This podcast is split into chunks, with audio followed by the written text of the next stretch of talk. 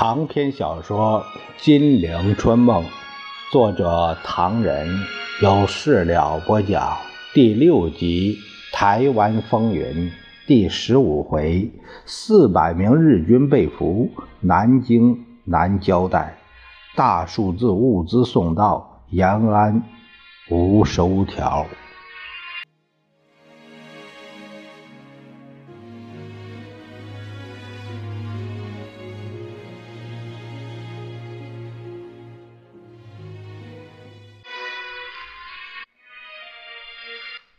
咱们书接上回，话说胡宗南的部队搜索打了一阵枪，又折返着向对方伏击部队的右前方走去，跳过一个山头向北而去。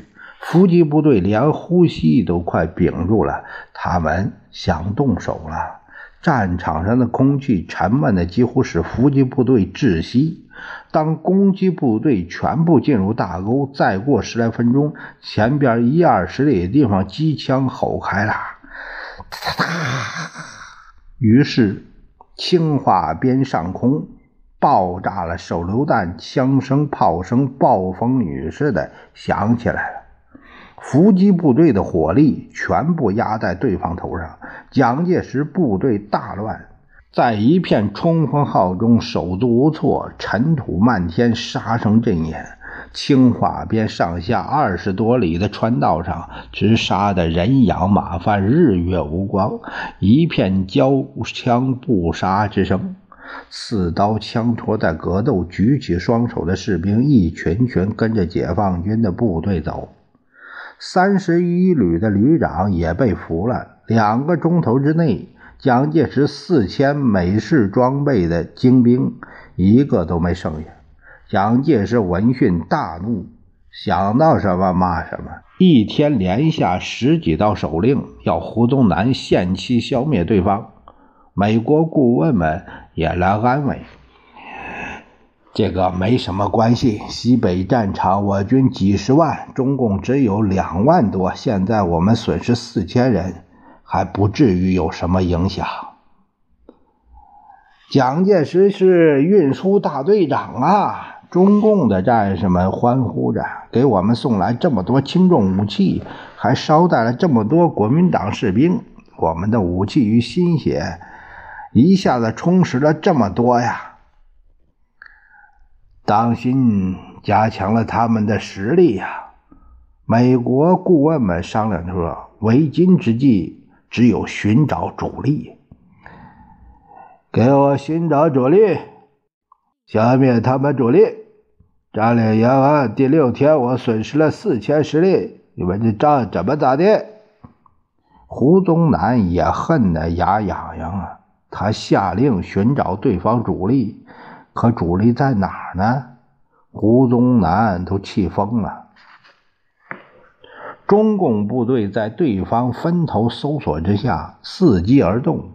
只见蒋介石的部队全军轻装，士兵背着干粮，十来万人分成几路，每一股摆成横直三四十里的方阵，直走山路，不不下平地。天天行军，夜夜露宿，就这样每天摸索二三十里。他们像捉迷藏一样蒙住眼睛，到处乱闯，可是处处扑空，处处挨揍，闹不清楚中共的主力在哪，但对方却下开新棋子了。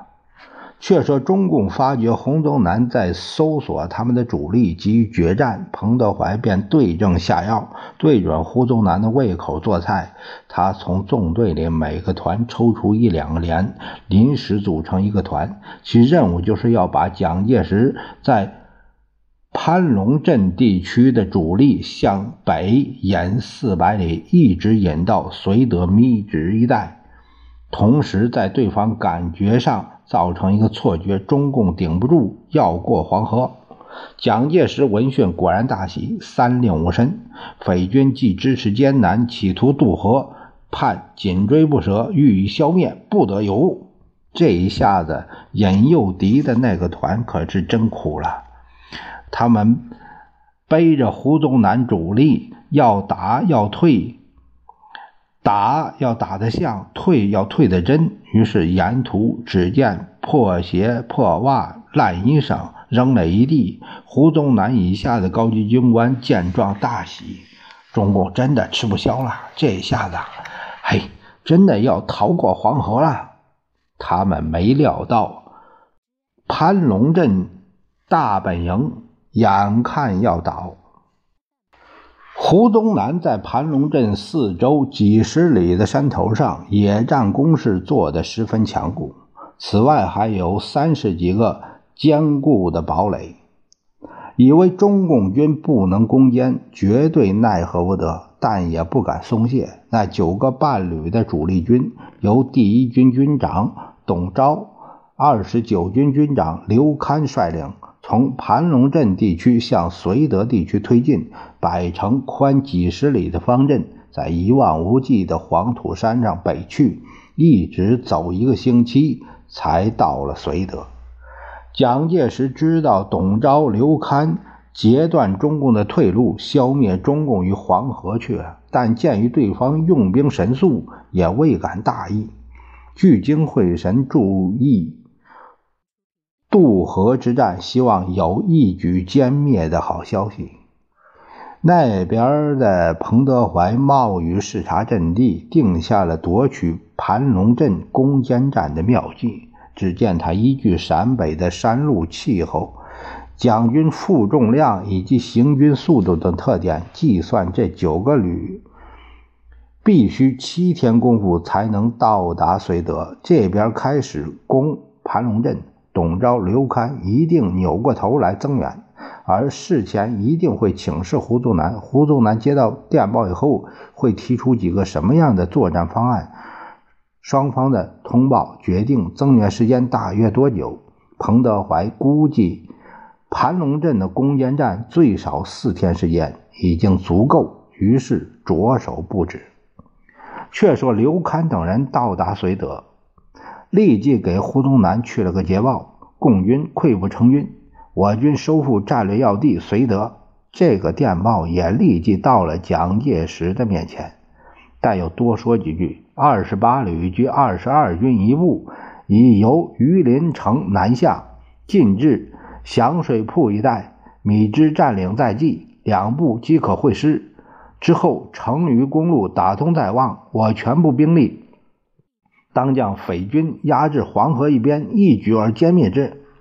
蒋介石大悦，在地图边再三端详，笑着左右说：“呃呃呃，这是黄河，共匪背水为阵，除了消灭，难道还有其他的结果吗？”我们也这么想。美国顾问说。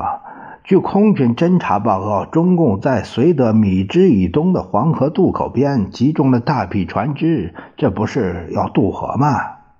但蒋介石很快怔住了。电报传来，共军围攻樊龙镇。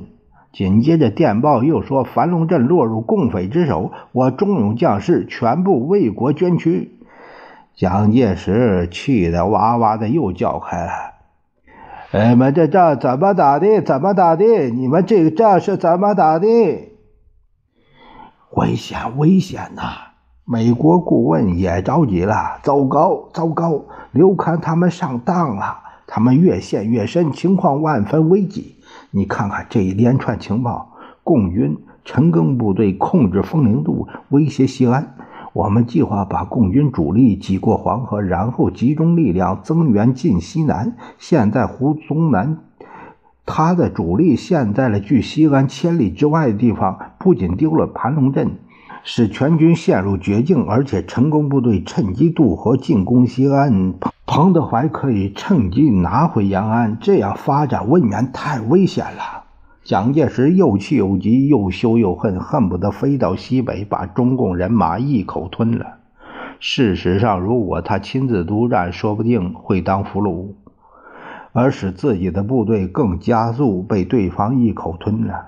于是他只得日夜开会，指挥前线，要胡宗南赶快结束陕北之战，然后抽出兵力投到其他的战场上去。这种局面发展到五月中。蒋介石原先那个全面剿共的如意算盘，已全告打不通，不由得心惊肉跳。他论军事，西北战场有如泥沼，胡宗南的部队踏上去便告陷落，而且越陷越深。起先蒋介石把攻克延安吹得震天响，如今却怕的这么回事儿他一听就烦。其他战场也是半斤八两。别提还手了，连招架都吃力。论政治，那是民怨沸腾，无人不骂；论民生，物价一日三涨，人民粮食缺乏。杭州、无锡、芜湖、宣城、合肥、吴兴、渠县、成都、上海、南京等城市相继发生了抢米风潮，这闹得蒋介石拍台子拍凳，毫无办法。那天山东战场形势紧急，蒋介石把陈诚、汤恩伯、张灵甫等人找来，沉痛地说：“今天的局面，我都不大相信，怎么搞他的？全面消灭共匪，这是我方在美国援助下一招毫无问题的棋子，怎么会变成这样子？你们都知道了。”东北共匪三下松花江南，并在南满临江地区四次顽强抵抗，我方损失六万九千余人之多呀！他们又在南满柳河地区吃掉我一个整师，又在晋南吃掉我一万七千人，拿走十九个城市。现在除了临汾、运城少数据点外，晋南全部是他们的了，这还得了？而且正定、栾城、景靖、娘子关、孟县、平定、阳泉、寿阳等地也给他们拿走。我们不但损失了三万五千人，而且其中四百名日本兵的秘密也给他们拆穿。这仗怎么打的？人们都尴尬的不作声。我恨透了。蒋介石以拳击桌，这些地方的脓包，连我用电台直接指挥都帮不上忙。这仗怎么打的？你们大概也知道，陕北瓦窑铺附近，我们又损失一个旅，连旅长都给捉去成何体统。豫北祁县以北又损失一个快速纵队和一个整旅，第二纵队司令李守正也给捉去，更不成话。可是豫北唐营一，我损失唐营外，还不见了九千多人。纵队司令孙殿英居然也做了俘虏。蒋介石输的把调门也提高了。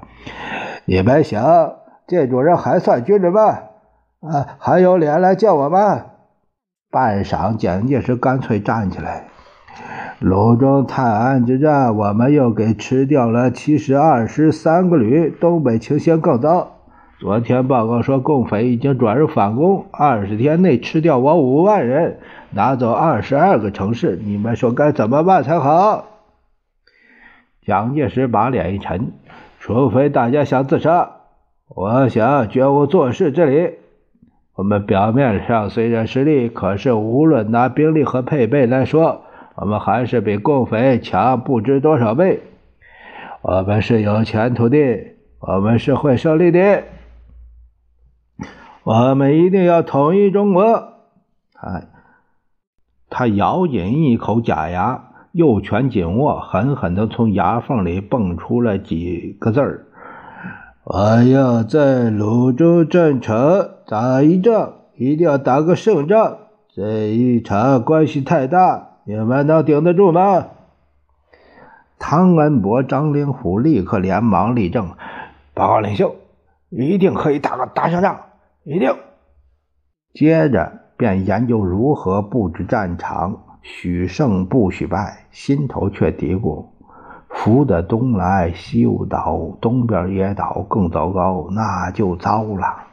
事有凑巧。蒋经国自东北也是不痛不快的回来，可给乃父一肚子闷气。蒋介石换了话题：“台湾这次民变你可曾得到什么教训吧？蒋经国点点头。没有这次暴动，就不能发现许多反蒋运动分子，以扩大台湾另一阵营的基础。中共中央对于这次台湾人民的斗争，立即加以鼓舞颂扬，目的在于使台湾人认识谁是他们的朋友，是他们的领导者。尤其是台湾的共产党人，斗争一开始，自动的负起责任，不逃避，勇敢的领导群众，坚决斗争，消灭我们的力量，因此获得了广大群众的信任，扩大了中共的政治影响。我认为这点非常重要。而且无形中对他们造反也有很大的帮助。我军在山东急需用兵，苏北也缺少兵力，抽调两个师到台，对苏北战争的影响很大。另一方面，对我们尤其是上海的群众运动也有很大的影响。因此，台湾的事情已经与国内的战争打成一片，不能分开了。蒋介石十分满意儿子这一次的对答如流，暗存究竟流苏对蒋家确有好处，不痛快的心情稍有好转。不一会儿，他又训子说道：“我们倚仗美国，在美国在暗算我们，你先听听。”龚恰在去年十月当面告诉我，我们进驻台湾以前，美陆海空军的一部分就先行进了台湾，因为当时在台日军尚有四十万未缴械，我军恐有突变，不敢单独登陆，而由美军先上岸与日军打交道，探探虚实之后才进驻了。这些美军帮助我军方面的工作，同时帮助我军遣送日军日浮日侨，但这是表面，骨子里面，美陆军情报部的摩根上校就动员一切特务人员以及日台籍情报人员到台湾各地调查日军的各种军事设备以及其他台湾的实际情形。到了去年十月二十五日前后，我子文、麦克阿瑟三人在台北草山宾馆密商军事方面的主要条件是：我们承认美国在台湾的特殊地位，允许美国在台湾建设军事基地。这些不是不再是秘密了。打仗以后，由于需要美方的援助，一方面聘请美军事顾问。呃，顾问团住在南京，指挥我军作战，同时把台湾的军事权益给美方。这是今年五月下旬的事情。六月初，美军事顾问团，呃，就从南京到台北，一行有二十多人，其中大部分是前年冬天，呃，至去年春天到过台湾的美国官佐。这些情形没什么。我们只要你弄清这件这么件事，美国对台湾的胃口的确很大呀。蒋介石一怔，他使劲的点点头。还有，托管派是美国人养的，对这次民变。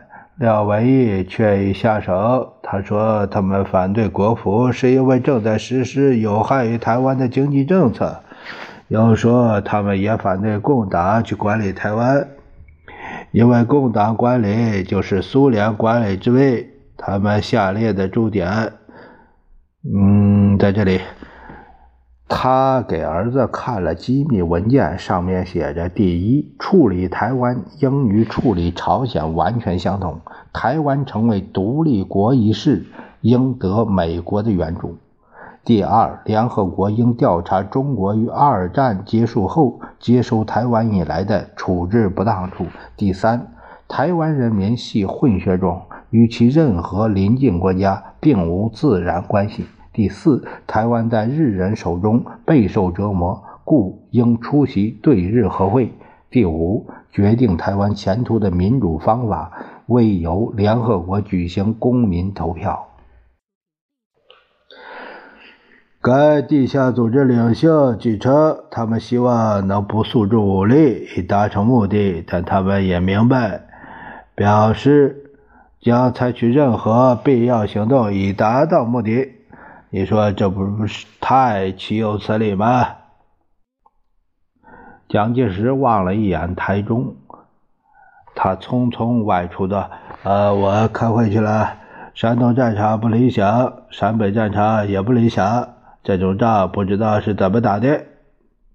说罢就走，他又放下脚步，低声嘱咐着：“静儿啊，要知道我们在台湾啊也有一仗，台独也罢，托管也罢，反正这是微妙的一仗。我已决定对策，公开声明，台独或者托管等等都是共匪的外围，他们打我，我打他们，一口咬定是奸匪。”外国人不是没法打圆场，知道心里有数吧？说完，这才上车而去。这正是内忧外患有心结，自讨苦吃就无解。